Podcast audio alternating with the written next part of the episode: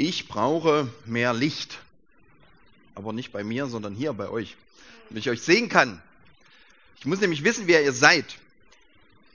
Gestern war so ein, so ein Mensch von Idea Spektrum beim, beim Mittagessen bei mir und der hat mir so ein paar Fragen gestellt, was wir hier machen und so weiter.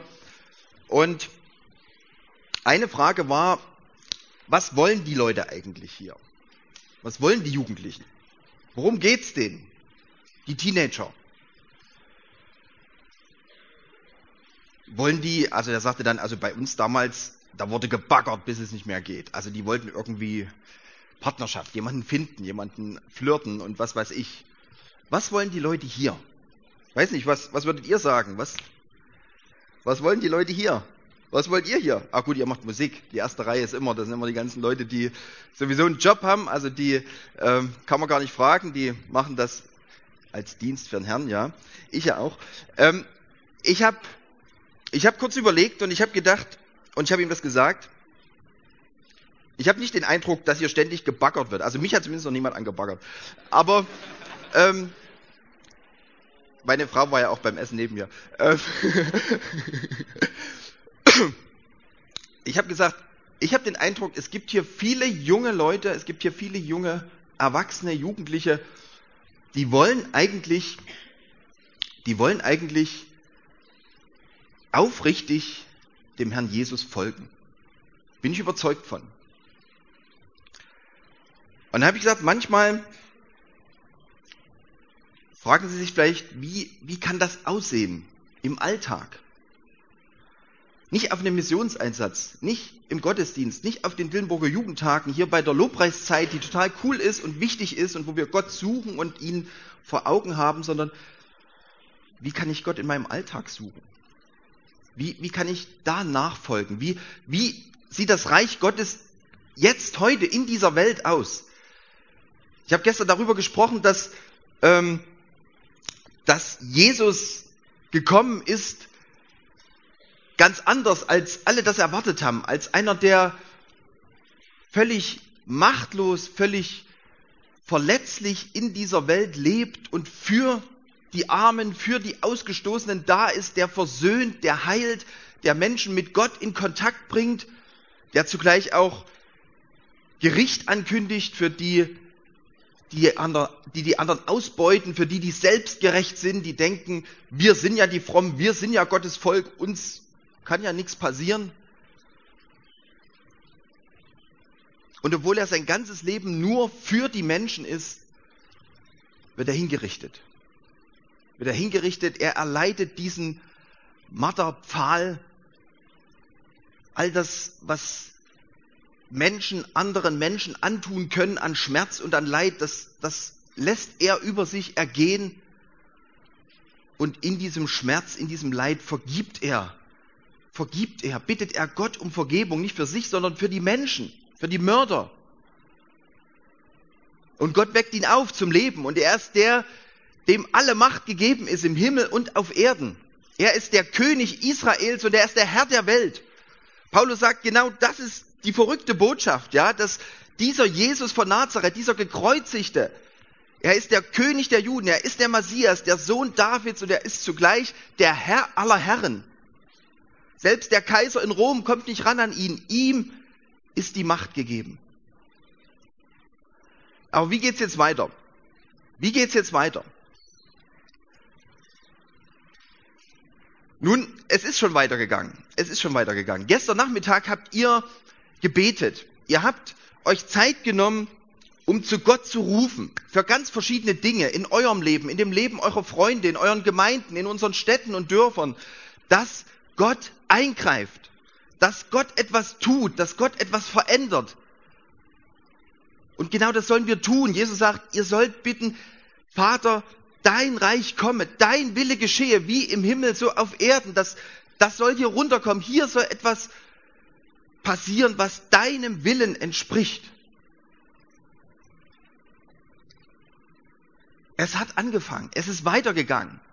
Und gestern Abend, das war ja so genial, ich weiß nicht, wie es euch ging, also ich war so begeistert, dass es weitergeht, dass wirklich diese Botschaft von dem gekreuzigten und auferstandenen Jesus in alle Welt geht und dort Menschen umkehren im Kongo, Menschen plötzlich heil werden, innerlich und auch äußerlich Hilfe bekommen, dass sie ein neues Leben anfangen, dass, dass sie wirklich eine, eine Perspektive bekommen für ein Leben in dieser Welt und darüber hinaus, dass sie in dem zukünftigen Zeitalter in der neuen Welt Gottes mit dabei sein werden. Das ist so genial und das zeigt, es geht weiter. Das ist genau das, was Jesus wollte. Das ist genau das, was Jesus wollte, dass es weitergeht, dass die Botschaft überall hingetragen wird. Ihr alle kennt das, Matthäus 28, das möchte ich gar nicht, gar nicht weiter hier groß ausführen, ja, wo Jesus nochmal so dasteht und sagt, mir ist gegeben alle Macht im Himmel und auf Erden. Wenn jemand fragt, ist Jesus wirklich jetzt schon König oder nicht oder so, dann, dann liest mal Matthäus 28, Vers 18. Ja, mir ist gegeben alle Macht im Himmel und auf Erden. Und dann kommt, jetzt geht hin und macht alle Nationen zu meinen Jüngern, indem er sie tauft und sie lehrt, das zu halten, was ich euch geboten habe. Als ich diesen Vers jetzt nochmal so mir durch den Kopf habe gehen lassen in den letzten Tagen, da ist mir nochmal das so, also aufgefallen. Wisst ihr wahrscheinlich, ihr, ihr kennt den Vers ja, aber dass er sagt, macht alle Nationen zu meinen Jüngern. Also ich hätte wahrscheinlich formuliert, ähm, macht so viel wie möglich Menschen zu meinen Jüngern. Oder macht, ja, gebt euch Mühe, macht wenigstens ein paar zu meinen Jüngern. Ich weiß, der Boden ist hart und so weiter, ja. Und die Menschen wollen alle nicht und der Teufel, der hält die alle ab und so. Aber es ist interessant. Jesus sagt, mir ist gegeben alle Macht im Himmel und auf Erden. Ich bin der Größte. Ich bin der König. Und jetzt möchte ich, dass wirklich alle Nationen, dass wirklich alle Menschen mir nachfolgen. Das ist mein Anspruch. Das ist mein Anspruch. Und das ist zugleich die frohe Botschaft, Leute. Das ist zugleich die frohe Botschaft. Denn wenn du diesem Anspruch folgst und sagst, ja, Jesus, das ist jetzt auch mein Herr, das ist jetzt auch mein Herr, dann wird das dein Leben heil machen, dann wird es dein Leben verändern und du wirst in diesem zukünftigen Zeitalter, wenn Gott auch sichtbar regieren wird in dieser Welt, dann wirst du mit dabei sein. Wir haben gestern viel über, über Matthäus geredet. Ich möchte heute gern mal zu Johannes gehen. Johannes ist ja so ein bisschen anders als die ersten drei Evangelisten, also die sogenannten Synoptiker. Johannes ähm, redet scheinbar gar nicht so viel vom Reich Gottes. Und trotzdem meint er genau das Gleiche, was bei den Synoptikern auch steht. Und vor allen Dingen, Johannes findet einen Rahmen oder, oder Johannes beschreibt einen Rahmen, in dem das Ganze stattfindet. Es ist ja so, ähm, in, der, in der Kommunikation gibt es so einen Spruch, der heißt, the medium is the message. The medium is the message. Also die Art und Weise, wie du eine Botschaft rüberbringst, das beeinflusst die Botschaft, ja. Also du denkst ja manchmal, ich, ich sag einfach irgendwas und das war jetzt klar und deutlich und der andere müsste das verstanden haben. Oft funktioniert das zum Glück auch, also außer in der Ehe, da ist manchmal schwieriger. Ähm, aber ich, ich werde mal ein Beispiel geben, ja. Ähm, da ist ein, da ist ein, ein hübscher junger Mann und das ist ein schlechtes Beispiel eigentlich, das ist ein Negativbeispiel. Aber ihr versteht dabei vielleicht, worum es geht. Ähm, also es ist ein hübscher junger Mann und es gibt ein Mädchen, das ihn total anhimmelt. Und ja, hier, Jens oder so. Ähm, das wäre toll, wenn ich mit dem Jens zusammen wäre. Das Problem ist, der Jens, der hat schon so verschiedene Erfahrungen gemacht und der will jetzt nicht. Der sagt nein, äh, bei sich sagt nein, die, die ist zwar ganz nett und so, aber ich, ich mag sie auch und so, jetzt nichts gegen dich, aber ich, ich will jetzt keine Partnerschaft mit ihr. So, was macht er, um ihr das zu sagen, um ihr diese Botschaft rüberzubringen? Ganz klar, er kocht ein schönes Essen, deckt den Tisch, zündet noch zwei Kerzen, er weiß, sie mag Kerzen, zündet zwei Kerzen an und stellt einen Blumenstrauß hin und dann essen sie zusammen. Und er bringt das irgendwie noch nicht so richtig übers Herz, ihr das zu sagen. Das ist ja auch irgendwie schwierig, dieses Mädchen zu enttäuschen. Und ja, sie ist ja auch nett und so. Und okay, dann nach dem Essen gehen sie einfach noch eine, eine Runde raus. Es ist inzwischen dunkel geworden und sie, sie gehen so um den See. Und dabei sagte ihr, Mensch, du, Annemarie, ich glaube, das wird nichts mit uns beiden. Also ich kann mir das irgendwie nicht so richtig vorstellen. Ich will nichts von dir. So. Und dann gehen beide nach Hause und Jens liegt abends im Bett und denkt, Mensch, endlich habe ich es geschafft, endlich weiß sie, woran sie ist, ich will nichts von ihr. Was wird diese junge Frau denken? Vielleicht will er ja doch was von mir. Ja, also er hat zwar gesagt, aber, aber oh, das war so romantisch. Und er hat sogar gekocht für mich. Und dieser, dieser See, der, der Sonnenuntergang und dann, versteht ihr? Also, the medium is the message. Also die Art, wie du eine Sache versuchst, jemandem zu sagen, das beeinflusst auch die Botschaft. Es geht also nicht bloß darum, das Richtige zu sagen, die Wahrheit zu sagen, das, was du sagen willst, sondern es geht auch darum, wie mache ich das? Wie kommuniziere ich? Und genau darum geht's ähm, eben auch bei Johannes. Und Johannes hat, wie gesagt, so, ein, so einen Rahmen um das Ganze.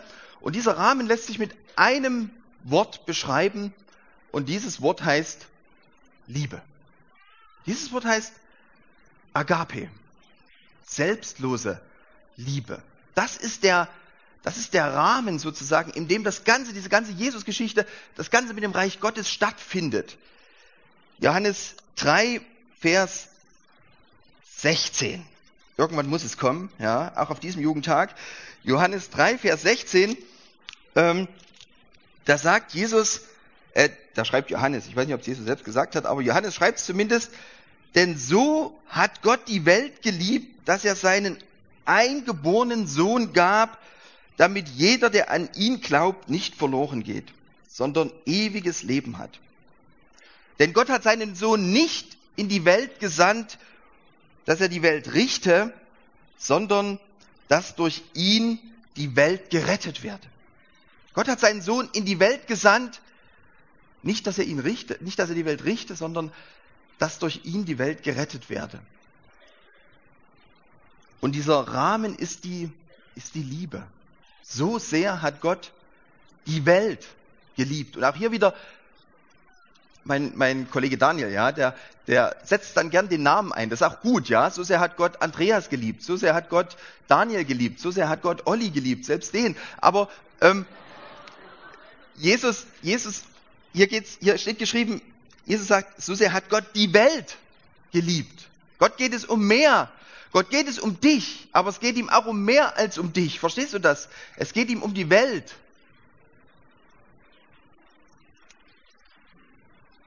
Gegen Ende, kurz, kurz vor seiner Kreuzigung, Johannes 17, da redet Jesus zu seinen Jüngern, er gibt ihnen das mit, was jetzt wichtig sein wird für sie, wenn er nicht mehr da ist. Und da steht Johannes 17, Vers 18, es ist ein Gebet, ganz interessant, Jesus betet zu seinem Vater und zugleich ist es irgendwie eine Ansprache an seine Jünger. Ja, wir können es heute noch lesen, was er gebetet hat. Johannes 17, Vers 18, wie du Gott mich in die Welt gesandt hast, habe auch ich sie, meine Jünger, in die Welt gesandt. Wie du mich in die Welt gesandt hast, habe auch ich sie in die Welt gesandt. Und hier wird es ganz deutlich, dass diese Sendung, dass Gott seinen Sohn sendet, weil er die Welt retten will, dass diese Sendung weitergeht in seinen Nachfolgern, in seinen Jüngern, dass die diese Möglichkeit der Rettung, der Weltrettung, dass die diese Möglichkeit in alle Welt tragen. Also das, was Matthäus in Kapitel 28 formuliert als so einen königlichen Befehl, das kommt hier in so einem Gebet in Johannes, in Johannes 17. Ja, das ist ganz interessant. Jesus sagt das seinen, seinen Jüngern gar nicht direkt jetzt, ich sende euch oder so, sondern er, er bittet Gott und sagt Gott, ich habe sie gesandt. Und er geht davon aus, sie haben bei mir gelernt, sie haben bei mir gelernt, was ihr Job ist, was ihr Auftrag ist und wie man diesen Auftrag ausführt. Wie man diesen Auftrag ausführt. Jetzt kann man sagen, okay, wie der Vater Jesus, also wie Gott Jesus gesandt hat, so sind wir gesandt. Das, das kann doch irgendwie nicht ganz hinhauen. Also, du hast gestern erzählt, es gab nur diesen einen, diesen einen wahrhaften Israeliten, der sozusagen in das Zentrum des Bösen vorgedrungen ist und der sich dort selbst geopfert hat, der sich selbst hingegeben hat, damit diese Macht des Bösen zerbrochen wird, damit der Fluch, der seit Adam auf allen Menschen liegt, damit er gebrochen ist. Da gab es doch nur einen. Was, wieso wir jetzt? Das stimmt. Und das wird in der ganzen Bibel deutlich. Im ganzen Neuen Testament, es gibt nur diesen einen, der das tun kann oder der das tun wollte. Und das war unser Herr, das war Jesus Christus. Und trotzdem sind wir gesandt, wie er gesandt ist. Nicht um für die, nicht, nicht um für die Sünden der Welt zu sterben, aber um seine Mission weiterzuführen. Die Mission Gottes, die Gott in dieser Welt hat. Und ein paar Minuten, ein paar Stunden vorher hat Jesus das seinen Jüngern nochmal so ganz eindrücklich gezeigt, was er damit meint. Es ist ja ganz interessant, dass Johannes hier kein, keine Mahlfeier berichtet, wie die anderen Synoptiker. Ja, die berichten ja am Ende immer noch dieses Abendmahl und Brot wird zerbrochen und Blut fließt und so. Und da wird irgendwie ganz deutlich, ähm, was Jesus tut. Johannes legt den Schwerpunkt auch hier wieder darauf, was die Jünger tun sollen, was, dass diese Mission weitergeht, dass jetzt eine Staffelübergabe stattfindet von Jesus, von dem, der das Reich Gottes angefangen hat, zu seinen Nachfolgern, durch die das Reich Gottes in dieser Welt weiterleben soll und sich ausbreiten soll. Und es steht in Johannes 13. Johannes 13, da wird berichtet, vor dem Passafest aber, Johannes 13, Vers 1, vor dem Passafest aber, als Jesus wusste, dass seine Stunde gekommen war. Er wusste jetzt, jetzt geht's ans Kreuz. Er wusste, dass seine Stunde gekommen war, aus dieser Welt zu dem Vater hinzugehen. Ist interessant, ja. Er beschreibt das Kreuz als etwas, zu dem Vater hinzugehen. An anderer Stelle spricht er davon, ich werde erhöht werden. Es ist seine seine Krönung, habe ich gestern gesagt, obwohl es wie das Gegenteil aussieht. Da er die Seinen, die in der Welt waren, geliebt hatte, liebte er sie bis ans Ende. Und bei einem Abendessen, als der Teufel schon dem Judas Iskariot ins Herz gegeben hatte, dass er ihn überliefern würde, da steht Jesus in dem Bewusstsein, dass der Vater ihm alles in die Hände gegeben und dass er von Gott ausgegangen und ausgegangen war und dass er zu Gott hingehen würde. Also es ist ein bisschen eine komplizierte Einleitung, ähm, aber versteht ihr, ja? Jesus weiß, jetzt ist die Stunde gekommen. Und an anderer Stelle sagt er übrigens im Johannesevangelium, jetzt wird der Böse hinausgeworfen. Ja? Also jetzt ist die Stunde gekommen. Jetzt wird die Macht des Bösen gebrochen werden. Und er weiß auch, hier dieser, dieser Judas, der ist das Werkzeug des Teufels in diesem Moment. Der wird mich überliefern. Und zugleich weiß er, der Vater hat mir alles in die Hände gegeben. Ja, es ist wirklich Reich Gottes. Es ist wirklich der König, der da steht. Alles hat er in seinen Händen. Und was macht er damit? Wenn er alles in seinen Händen hat, Er zieht sich noch eine Schürze an. Er zieht sich noch eine Schürze an. Er hat alles in Händen. Und er zieht sich noch eine Schürze an. Aber nicht, nicht um den Grill anzuwerfen und das Passamal draufzulegen, sondern er nimmt noch eine Schüssel mit Wasser und dann kniet er sich hin. Dann kniet er sich hin vor seine Jünger und er fängt an, ihnen die Füße zu waschen. Einen nach dem anderen. Die waren den ganzen Tag unterwegs. Die waren im Staub. Die hatten kein Fußdeo. Das stank. Interessanterweise lagen die alle mit ungewaschenen Füßen dort am Tisch. Und das ist ja verständlich. Für jemand damals war das total verständlich, weil das ist eine Arbeit, die macht nicht einer bei einem Gleichrangigen. Das geht nicht. Also es macht entweder ein Sklave, und manche sagen, nicht mal ein jüdischer Sklave durfte das machen, zumindest nicht ein männlicher, so war das damals. Es macht entweder ein Sklave oder es macht keiner, ja. Also ich mache das nicht bei dir. Das kannst du vergessen. Es gibt einen Bericht, wo, wo, wo ein Ehemann nach Hause kommt und eben auch verschwitzt ist und seine Frau, die liebt ihn über alles und die will ihm die Füße waschen und der sagt, nein, das geht doch überhaupt nicht, das kannst du nicht machen, ja, du bist meine Frau. Also es war eine Arbeit, das, das machst du einfach nicht als normaler Mensch. Und Jesus nimmt diese Schüssel und fängt an, diese dreckigen Füße zu waschen. Beim Jakobus und beim Philippus, beim kleinen Johannes. Dann guckt er kurz hoch. Du das? Der wird mich verraten.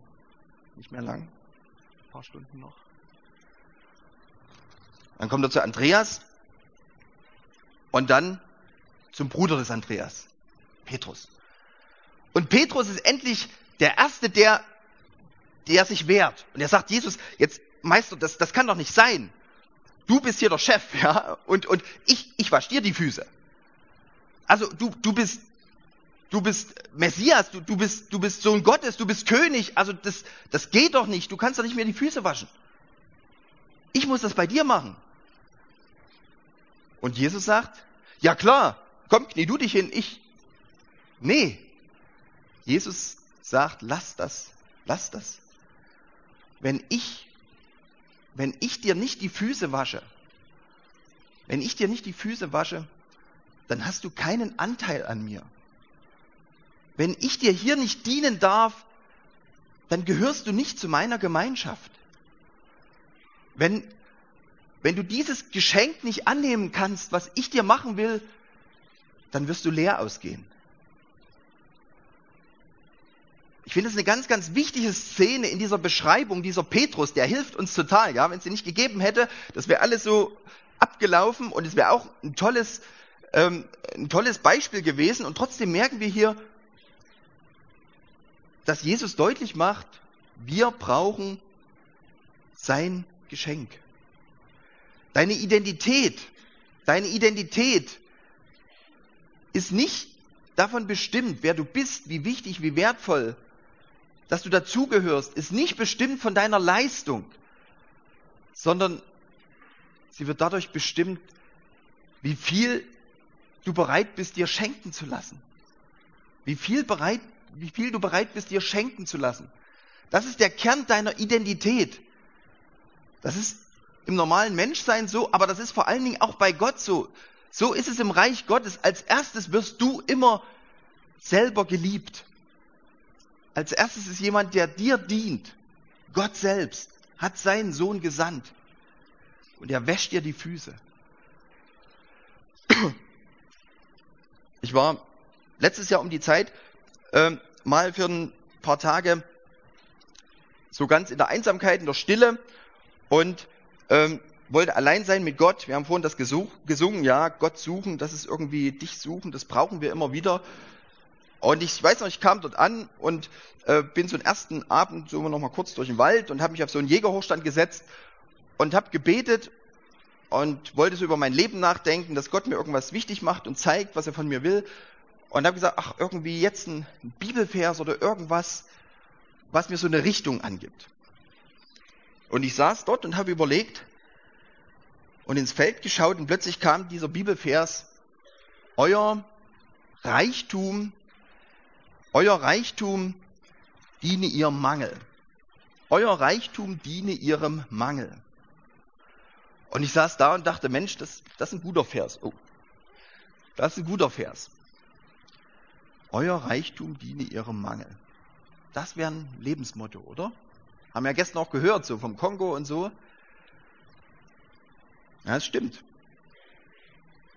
Und dann bin ich an diesem Abend schlafen gegangen und habe gedacht, okay, jetzt ist schon spät und ich will jetzt in Ruhe auch schlafen und mir Ruhe gönnen. Und morgen werde ich mal drüber nachdenken, wo gibt's denn Mangel und worin besteht vielleicht mein Reichtum? Worin besteht vielleicht das, was Gott mir anvertraut hat? So als Jugendreferent und als jemand, der bestimmte Gaben hat und auch Geld hat und so weiter und eine Familie. Wo, worin besteht das? Und wisst ihr, was passiert ist? Nächsten Tag bin ich aufgestanden, habe mit meinem Begleiter gesprochen, der mich da so ein bisschen betreut hat. Und er hat mir einen Bibeltext mitgegeben. Und ich habe drüber nachgedacht, ich habe vor Gott gelegen und gebetet und plötzlich hat Gott mir gezeigt, weißt du was? Du hast Mangel. Du bist der Erste, der Mangel hat. Guck mal dein Leben an, wo das wie so eine Ruine ist. Deine Beziehung, deine Ehe, wo, wo der Mangel immer wieder auftaucht und, und wo sich eigentlich was ändern müsste. Oder wie du manchmal über andere Leute denkst oder dich vergleichst mit ihnen. Guck dir mal diesen Mangel an. Und Gott hat mir auch gezeigt, ich will dir dienen. Ich, ich habe ich hab Überfluss. Ja? Gott hat Überfluss. Gott hat Überfluss. Und genau das versucht Jesus seinen Jüngern als erstes deutlich zu machen. Ich muss euch zunächst mal die Füße waschen. Und als sie das kapiert haben, da zieht er seine Schürze wieder aus und dann sagt er, Kapitel 13, Vers 12, als er nun ihre Füße gewaschen hatte und seine Oberkleider wieder angezogen hat, legt er sich zu Tisch und er sprach zu ihnen, wisst ihr, was ich euch getan habe? Ihr nennt mich Lehrer und nennt mich Herr. Und ihr sagt es richtig, ich bin es auch. Wenn nun ich, der Herr und der Lehrer, eure Füße gewaschen habe, so seid auch ihr schuldig, einander die Füße zu waschen. Denn ich habe euch ein Beispiel gegeben, dass auch ihr tut, wie ich euch getan habe. Wahrlich, ich sage euch, ein Sklave ist nicht größer als sein Herr und auch ein Gesandter ist nicht größer als der, der ihn gesandt hat. Wenn ihr dies wisst, wenn ihr dies jetzt wisst, glücklich seid ihr, wenn ihr es tut.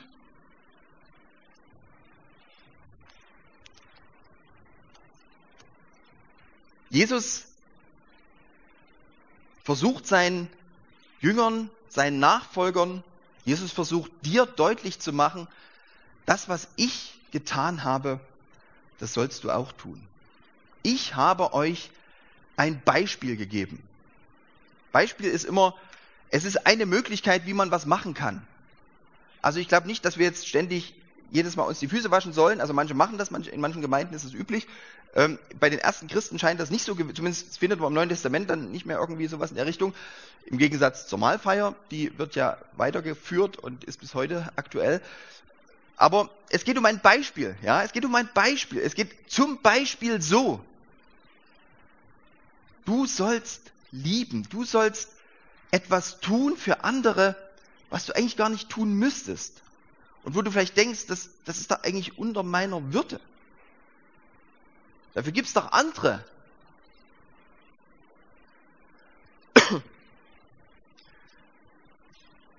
Wenn du dem Beispiel Jesus folgst, wenn du diesem Beispiel von Jesus folgst, wenn du das, was er getan hast, in ähnlicher Weise, getan hat, in ähnlicher Weise tust, indem du Dinge tust, die du eigentlich nicht tun müsstest, aber die anderen helfen, die ihnen die Füße sozusagen waschen, die das ihnen geben, was sie brauchen,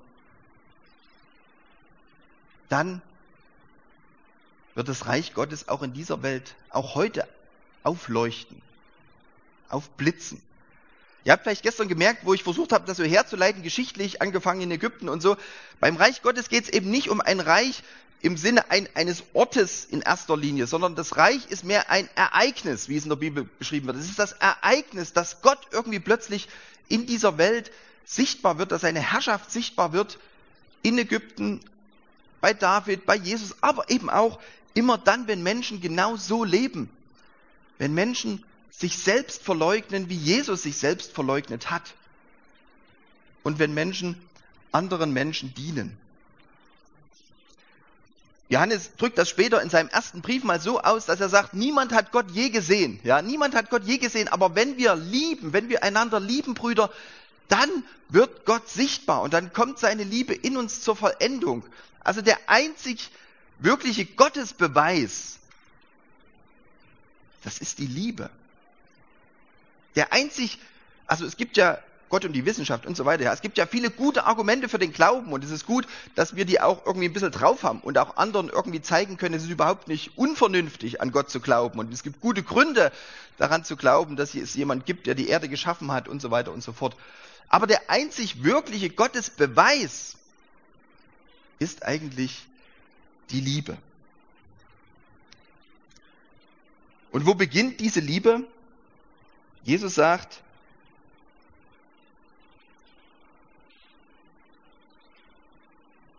dass die Jünger auch einander sich diese Füße waschen sollen. Diese Liebe beginnt innerhalb der Jünger, innerhalb der Christen, innerhalb der Gemeinde. Dort geht das los. Dort geht das los. Dort beginnt diese Einstellung, diese Art und Weise, wie man dem anderen begegnen soll. Paulus führt das dann in seinen Briefen an, in ganz verschiedenen Situationen aus. Ja? Wenn, wenn du die Paulusbriefe auf diesen Hintergrund liest, dann merkst du, wie er versucht, das den Leuten in ihrer Zeit, nicht mehr in Israel, nicht mehr mit, mit dreckigen Füßen und so weiter, wie das es denen irgendwie deutlich zu machen versucht, wie es in ihrer Gemeinde aussehen soll.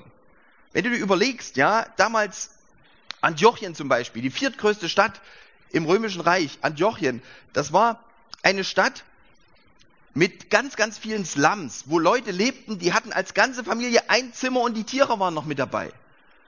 Und die Kindersterblichkeit lag bei 50 Prozent. Die Hälfte aller Kinder hat gar nicht das, das Schulalter erreicht. Und die, die überlebt haben von den Kindern, bevor die erwachsen waren, ist mindestens ein Elternteil im Durchschnitt schon gestorben gewesen. So eine geringe Lebenserwartung, so schlechte Bedingungen gab es dort. Und dann gab es natürlich auch Leute, die hatten Geld und die hatten dann eine Villa, so ein bisschen außerhalb. Und die mussten nicht durch den Schmutz, die konnten den schönen Garten genießen. Es gab die Sklaven und es gab die Freien. Und es gab die Reichen und es gab die Armen. Es gab die, die Juden, die dachten, wir sind ja so die, die Gott zuerst auserwählt hat. Und dann gab es die Heiden, die Griechen. Und es gab eine ganze Menge an Potenzial, dass Sachen so richtig krachen gehen können. Und diese Stadt war erfüllt von Kriminalität, von, von Hass, von kaputten Beziehungen.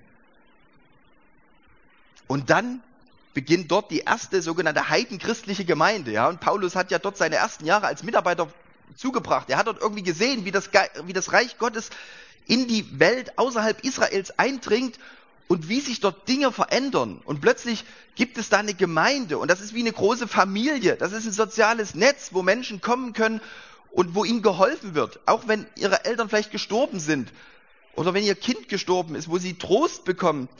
Das ist plötzlich eine, eine Gemeinschaft von Leuten, wo man einfach angenommen ist, egal ob man viel Geld hat oder ob man kein Geld hat, egal ob man stinkt oder ob man nach Parfüm riecht. Und es ist eine Gemeinschaft, wo dir die Sünden vergeben werden, wo du merkst, alles das, was in meinem Leben schiefgegangen ist und was da alles, was ich eigentlich bereue, das, das hat Gott weggewaschen. Das erleben Menschen in dieser Gemeinde und diese Gemeinde wächst. Und diese Gemeinde wächst weiter durch das ganze römische Reich. Und es ist wirklich faszinierend zu sehen, wie genau in dieser Art und Weise, wie das hier beschrieben ist, Christen leben und Christen Jesus bezeugen mit ihren Worten, aber auch mit der Art und Weise, wie sie leben. Und Paulus sagt, genauso soll es sein. In eurer Gemeinde soll es keinen Unterschied geben, ob jemand reich oder arm ist, ob jemand Mann oder Frau ist, ob jemand gebildet ist oder ungebildet. Nach diesen, ihr sollt jetzt nach diesen neuen Prinzipien des Reiches Gottes leben. Paulus sagt, ihr seid der neue Mensch, ihr seid die neue Menschheit. Mit Gott will euch was Neues, mit, mit Gott, Gott will mit euch was Neues anfangen. Jetzt macht das mal, lebt das. Und du merkst, es geht viel mehr als bloß irgendwie um bestimmte Regeln. Es geht um eine, um eine ganz neue Kultur. Ja, es geht um eine ganz neue Kultur. Und genau das haben übrigens die, die, die Feinde der Christen, das haben die gemerkt. Die haben gesagt, Mensch, die Christen, die führen hier quasi eine ganz neue Kultur ein. Ja, die führen eine ganz neue Kultur ein. Die, die machen hier Sachen, äh, das, das lässt sich gar nicht verfolgen so richtig. Also jetzt im Sinne von bekämpfen. Wenn, wenn, wenn irgendwo eine Pest ist, eine Cholera, wenn, wenn eine Epidemie ausbricht, alle, die, die irgendwie woanders noch ein Grundstück haben, die gehen aus der Stadt raus. Und selbst die Ärzte, Galenius, ein ganz prominenter Arzt in Rom, selbst der flieht vor den Masern aus Rom, weil er sein eigenes Leben schützen will. Und wer bleibt? Die Christen, die Christen. Die Christen, die, die kümmern sich um ihre eigenen Kranken. Aber wenn wir uns schon um unsere eigenen kümmern, warum sollen wir uns nicht nach um die kümmern, wo die Verwandten abgehauen sind, weil sie ihr Leben schützen wollten. Und dann wollen wir sie wenigstens beerdigen, wenn sie gestorben sind. Das machen die Christen. Die waschen den anderen die Füße. Die machen das, was sie überhaupt nicht machen müssten. Die sind vielleicht vorher von denen schief angeguckt worden oder belächelt worden oder wie auch immer. Aber sie machen es, weil sie einen Herrn haben, der genau das für sie gemacht hat. Das Ganze soll immer in der Gemeinde beginnen. Und du merkst schon, dass, dass das wird nicht in der Gemeinde bleiben, ja. Das, das will irgendwie auch nach außen. Und das zieht auch andere Menschen an. Das ist immer das, das Interessante, ja. Ähm, so diese, diese Ambivalenz, diese Zwiespältigkeit. Wenn wir wirklich Jesus nachfolgen, wenn wir so reden und so handeln wie er, dann gibt es immer zwei Reaktionen. Das eine wird sein, dass Menschen uns ablehnen, dass sie sagen, ich will ich will nicht, dass dieser König ist, ja, über mein Leben, das will ich nicht. Haben damals die Leute gesagt, sagen die heute, werden das auch immer wieder Leute sagen, ich, ich will einfach nicht mich Gott unterstellen. Das ist eine Reaktion. Menschen sind abgeschreckt. Aber auf der anderen Seite werden Menschen auch immer angezogen sein und werden merken, ja genau, das ist doch eigentlich meine Sehnsucht, eine Gemeinschaft, wo ich angenommen bin, wo ich so sein kann, wie ich bin, egal wer ich bin, egal was ich kann oder nicht kann und wo mir meine Schuld vergeben wird. Genau so soll Gemeinde sein. Und dann wird sie auch nach außen dringen.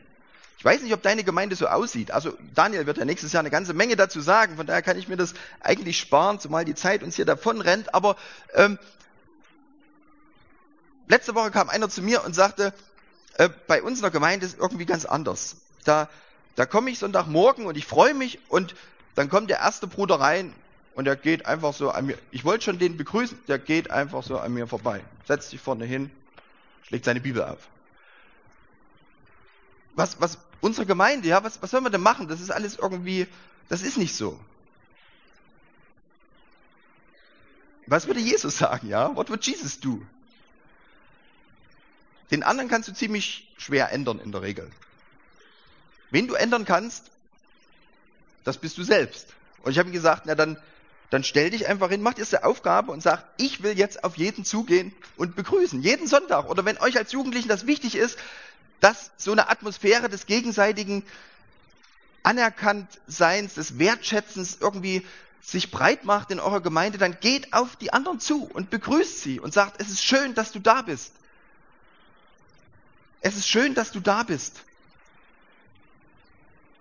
Letztens erzählte mir ähm, eine junge Frau, dass sie eine Freundin hatte, die, die irgendwann erzählt hat, dass sie, dass sie homosexuell empfindet.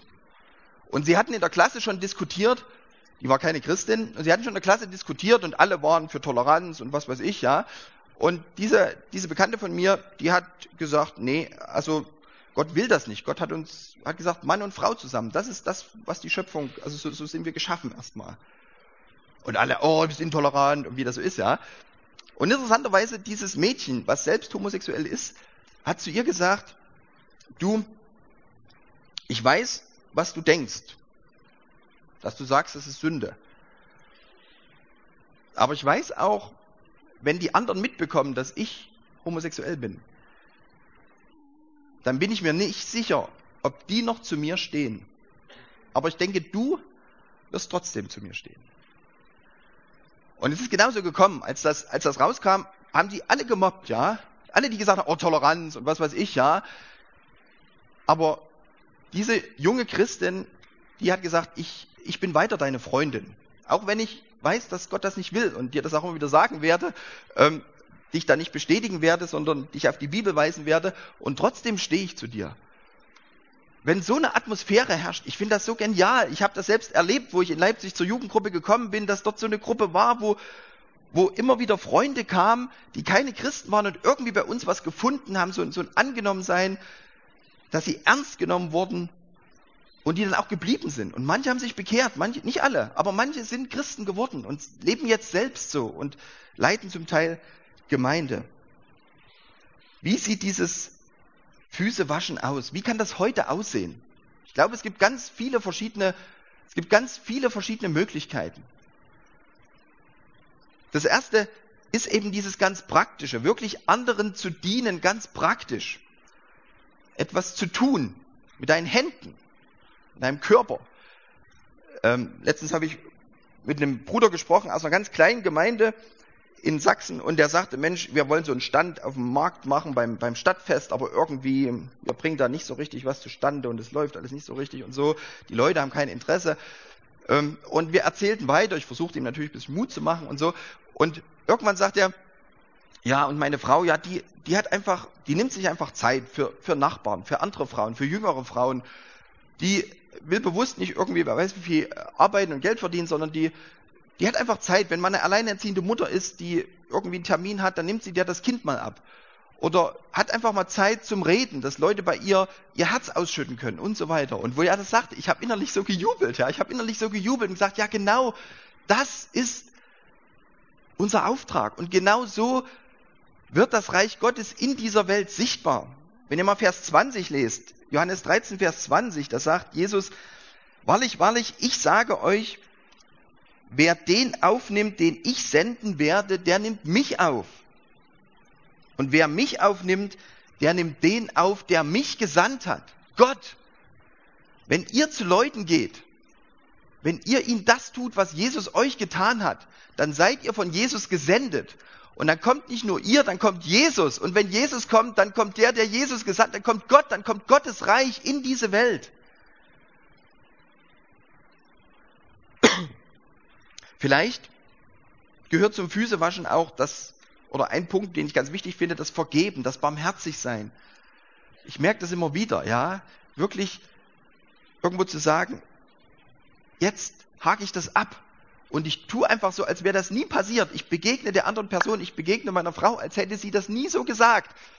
Fällt mir nicht immer leicht, oder, Anna? Irgendwo. Ähm, aber es ist der, der Weg, wo das Reich Gottes in dieser Welt sichtbar wird. Wenn wir vergeben, wenn wir barmherzig sind. Jesus sagt, ihr sollt sogar euren Feinden Gutes tun. Wenn wir anfangen zu beten, für unsere Freunde, dann waschen wir ihnen sozusagen im Geist die Füße. Ja, das, das können sie nicht selbst. Sie sind noch keine Christen. Sie können auch nicht beten. Sie, oder sie wollen es vielleicht gar nicht mit Gott reden, wenn sie in der Not sind oder, oder wie auch immer. Aber du kannst das machen. Du kannst ihnen diesen Dienst tun, den sie selber nicht tun können. Und natürlich kostet dich das deine Zeit, ja. Und, und du könntest was anderes in der Zeit machen.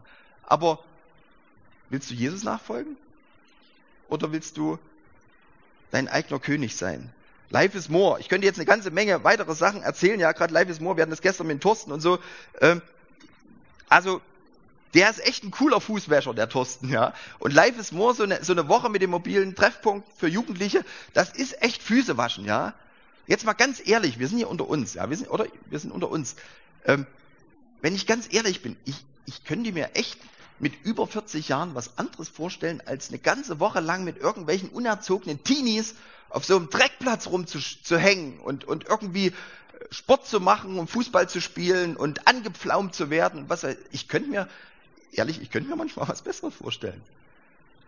Aber ich möchte ihnen die Füße waschen. Ich möchte ihnen die Füße waschen. Ich möchte ihnen dienen. Und ich weiß, genauso diene ich ihnen. Ich, ich gebe ihnen diesen Wert, den Gott ihnen gibt. Ich zeige ihnen, auch sie sind geliebte Geschöpfe Gottes und ich kann ihnen etwas von Jesus erzählen, den sie, den sie annehmen sollen als ihren Retter und wo ihr ganzes Leben neu werden kann. Also Füße waschen heißt auch zur Nachfolge einladen, auch anderen die Wahrheit sagen. Jesus sagt dem Petrus auch die Wahrheit, ja. Liebe heißt nicht, ich mache immer das, was der andere will, was der hören will, sage ich immer oder so. Das ist Einschleimen. Ja. Liebe heißt, ich mache wirklich das, was der andere braucht. Und die Menschen brauchen diese Botschaft, dass Jesus der gekreuzigte und auferstandene ist und dass er auch der Herr in ihrem Leben sein will und sein kann und dass das ihr Leben verändern wird. Und dass sie dann in dieses zukünftige Zeitalter mit hineingehören. Vielleicht sieht Füßewaschen für dich auch so aus, dass du nach Stendal gehst oder dass du nach Mecklenburg-Vorpommern ziehst oder nach Sachsen-Anhalt in irgendein so Kaff ohne schnelles Internet mit Mindestlohn. Das ist Füße waschen. Das ist Füße waschen. Dort gibt es ganz, ganz viele Menschen, die keine Gemeinde kennen, die vielleicht noch nie einen wirklich überzeugten, glaubwürdigen Christen kennengelernt haben. Du musst eigentlich gar nichts Besonderes machen, das zeigt ja die Bibel. Ja? Du musst eigentlich gar nichts Besonderes machen. Du musst einfach dort leben und den Menschen dienen und von deinem Herrn erzählen, von Jesus, der die Welt retten will. Und das Reich Gottes wird, wird dorthin kommen. Wer dich aufnimmt, der nimmt Jesus auf und Gott, der in diese Welt kommen will. Ja, ist klar, dort, dort gibt es vielleicht nicht deinen Traumjob. Und, und dort gibt es auch nicht so viele schöne Kneipen wie, wie in München oder wie bei uns in Leipzig, ja. Aber wie viele Städte, wie viele Dörfer in Deutschland gibt es, wo vielleicht noch nie einer im Namen Jesu den anderen gedient hat, die Füße gewaschen hat? Vielleicht ist das deine Art, wie Gott möchte, dass du Füße wäscht. Und es ist natürlich wichtig, dass du dazu dein, dein Leben entrümpelst. Ja, du brauchst Zeit dafür, du brauchst Geld dafür, du brauchst Energie dafür. Und ihr müsst euren Veranstaltung, Veranstaltungskalender entrümpeln in eurer Jugendgruppe, in eurer Gemeinde. Ihr braucht Zeit für sowas, ihr braucht Zeit für sowas, ihr braucht Geld für sowas, das ist klar. Weißt du, mein größtes Leid in gewisser Weise in den letzten Wochen war, ich bin öfters bei uns in den Park gegangen, um mich vorzubereiten auf die Dillenburger Jugendtage. Und da saß ein Mann mit einer Gitarre in der Hand, so vielleicht zwischen 50, 40 und 50 Jahren ähm, ich weiß nicht, was macht ein Mann, der schon früh am Morgen um neun im Park sitzt und irgendwie mit der Gitarre versucht, ein paar Lieder zu spielen. Keine christlichen Lieder. Und ich habe mir gedacht, oder ich, ich habe ich hab diesen Impuls gehabt und gedacht, ich glaube, Jesus würde sich jetzt neben den setzen und würde mit ihm über, vielleicht über seine Lieder reden und dann darüber, wer er ist. Und ich saß da und ich wollte mich vorbereiten für die Dillenburger Jugendtage, ja. Und das ist ja irgendwie auch wichtig und ist ja auch ein Dienst, ja. Also ich verstehe das ja auch als ein Dienst und ich habe auch mich dann vorbereitet und so. Aber äh, versteht ihr, manchmal stehen, stehen wir uns selbst im Wege, wenn wir zu viele Dinge machen, die eigentlich nur uns selber dienen. Wo wir uns selbst mal wieder, das ist auch mal wichtig, uns selbst die Füße zu waschen, gegenseitig. Deswegen gibt's auch die Ansprechbar da unten im Zelt, wo du hingehen kannst und dir die Füße waschen lassen kannst, wo du mit Leuten reden kannst, wo du eine Not hast in deinem Leben, wo du merkst, da läuft's irgendwie schief und ich brauche Hilfe und wir beten zusammen zu Gott. Das ist auch wichtig, aber versucht das gut einzuteilen, ja, dass ihr immer wieder Zeit habt auch für die Menschen, die außerhalb stehen. Jesus folgen, das wird dich viel kosten. Ja, das wird dich viel kosten. Das, das wird dich vielleicht alles kosten. Jesus selbst sagt, überschlag die Kosten. Ja, es ist wie, es ist wie so eine Perle. Ja, du musst alle anderen kleinen Perlen verkaufen, damit du diese eine große kriegst. So ist das Reich Gottes. Billiger ist es nicht zu haben. Und trotzdem, und trotzdem, und das ist das Geniale, bin ich überzeugt, du kannst das tun. Du kannst das tun und du wirst Freude haben. Du wirst Freude haben. Und ich möchte gerne zum Schluss noch vier Punkte nennen, ähm, warum du so leben kannst, warum du diesem Beispiel von Jesus nachfolgen kannst, warum du anderen dienen kannst. Der erste Punkt ist, weil Liebe nicht fragt, ob es sich lohnt. Weil Liebe nicht fragt, ob es sich lohnt. Jesus sieht diesen Judas und er weiß, es lohnt sich eigentlich nicht. Der wird mich verraten. Irgendwie gehört auch das zu Gottes Plan. Ist ganz, ganz verrückt, ja. Auch das gehört irgendwie zu Gottes Plan. Der wird mich verraten. Und trotzdem wäscht er ihm die Füße. Trotzdem kniet er sich vor diesen Judas und wäscht ihm die Füße. Liebe fragt nicht, ob es sich lohnt.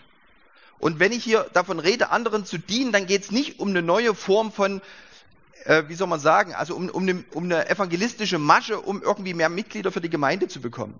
Das, das kommt am Ende wahrscheinlich, dass ihr mehr Mitglieder in der Gemeinde habt. Aber versteht ihr, das ist nicht die, die Motivation als erstes. Wir wollen mehr Mitglieder. Was ist gerade, was gibt's gerade für gute Methoden? Ah, Diakonie, machen wir Diakonie, ja.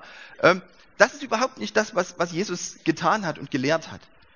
Und der Heilige Geist macht dich gerade frei davon, egoistisch zu denken. Der zweite Punkt, was dir helfen kann, du kannst anderen dienen, weil dir schon alles gehört. Weil dir schon alles gehört. Weißt du, wenn wir, wenn wir nicht an andere, sondern an uns selbst denken als erstes, dann steckt ja dahinter, dass wir irgendwie denken, wenn ich das nicht mache, dann komme ich zu kurz. Ja? Wenn ich jetzt Life is More mache, dann heißt das eben, ich bin von zu Hause weg und was weiß ich und die, die, ähm, der ganze Aufwand und dies und das und so weiter. Ähm, ich könnte auch zu Hause sein. Vielleicht tut mir das doch mehr gut, wenn ich irgendwie zu Hause bin und wenn ich das machen kann, was mir Spaß macht und so weiter. Ähm, also steckt immer so diese Angst dahinter, ich komme zu kurz. Wenn ich mir mein, meinen Job suche und die Stadt, in der ich dann arbeiten will, dann, dann überlege ich ja, wo, wo kann ich irgendwie eine gute Karriere machen? Wo habe ich Chancen? Wo ist eine coole Firma? Wo kann ich mich mit meinen Gaben einbringen? Ja, man kann das ganz fromm irgendwie zeigen. Ja, man muss ja auch gabenorientiert arbeiten. Ähm, aber es steckt ganz viel eigentlich Selbstverwirklichung dahinter und eben diese, diese Angst, zu kurz zu kommen. Und diese Angst nimmt dir Jesus. Jesus sagt, dir gehört doch schon alles. Sorgt euch nicht, Gott sorgt für euch. Gott sorgt für euch. Selig sind die Sanftmütigen. Sie werden das Land, ihnen wird das Land gehören. Oder Paulus schreibt es im Römerbrief. Wer sagt er, Gott hat dem Abraham versprochen, dass seine Nachkommen die ganze Welt erben werden. Die ganze Welt erben werden. Das ist dein Erbe, wenn du zu Gottes Volk gehörst. Und das ist so cool, weißt du, du kannst durch die Welt gehen und du kannst Sachen schön finden. Bei mir ist es so, ich bin schon ein bisschen älter, wenn ich irgendwo durch so eine Wohnsiedlung gehe und dann gucken wir uns schöne Häuser an und dann sage ich, ach Anna, wenn, wenn ich kein Christ wäre, würde ich mir vielleicht so ein Haus bauen. Ja. Ähm, aber jetzt brauche ich das nicht unbedingt. Und ich, ich versuche nicht irgendwie alles Mögliche da rein zu investieren, mir Mühe zu geben, irgendetwas in dieser Welt für mich aufzubauen. Das mache ich nicht, weil ich das nicht machen muss, weil ich weiß, im Himmel gibt's gibt's viel mehr oder in dieser neuen Welt Gottes viel mehr schöne Häuser und ähm, da wird das ganz genauso sein, wie ich mir das wünsche und wie es auch für andere gut ist. Du musst nicht immer an dich selbst denken, weil dir schon alles gehört. Und der dritte Punkt, Du kannst lieben und du kannst anderen dienen, weil du dabei Jesus findest. Weil du dabei Jesus findest. Gestern der, der Mann in der, der von, von IDEA da, dieser Redakteur, der hat mich gefragt, wirst du auch dann die, die Jugendlichen aussenden, dass sie rausgehen und die Gesellschaft verändern? Da habe ich gesagt, hm, also ähm, ich möchte die schon gern aussenden. Ich möchte schon gern, dass ihr, dass ihr rausgeht, ja. Aber ich werde nicht sagen, damit ihr die Gesellschaft verändert, ja? sondern ich, ich werde sagen, damit ihr Jesus nachfolgt. Und damit ihr ihn sucht, dort wo er ist, und er ist bei denen, die Hilfe brauchen. Und er sagt, alles, was ihr einem der geringsten meiner Brüder getan hat, das habt ihr mir getan. Deswegen kommt dort hin, wo Jesus ist. Und schließlich der letzte Grund, warum du das tun kannst und warum das am Ende das Beste auch für dich sein wird, steckt in diesem Kapitel ganz am Ende, wo Jesus sagt, wenn ihr dies tut, wenn ihr dies tut, wenn ihr meinem Beispiel folgt, glücklich seid ihr, wenn ihr es macht. Das ist der Weg, um glücklich zu werden. Ja, Jesus sagt, wenn ihr das jetzt gesehen habt, dann macht das und das wird das Glück sein. Wer sein Leben verliert, der wird es gewinnen. Das ist die Regel im Reich Gottes. Wer sein Leben verliert, der wird es gewinnen. Und ich wünsche dir das so sehr, dass, dass Gott dir das schenkt, dass du in dieser Welt dein Leben für ihn verlieren kannst. An andere Menschen. Dass Gott geehrt wird. Dass andere Menschen Hilfe bekommen. Dass sie gerettet werden. Dass sie heil werden. Und es, das Verrückte ist, dann wirst du glücklich sein. Dann wirst du glücklich sein. Das verspricht dir Jesus.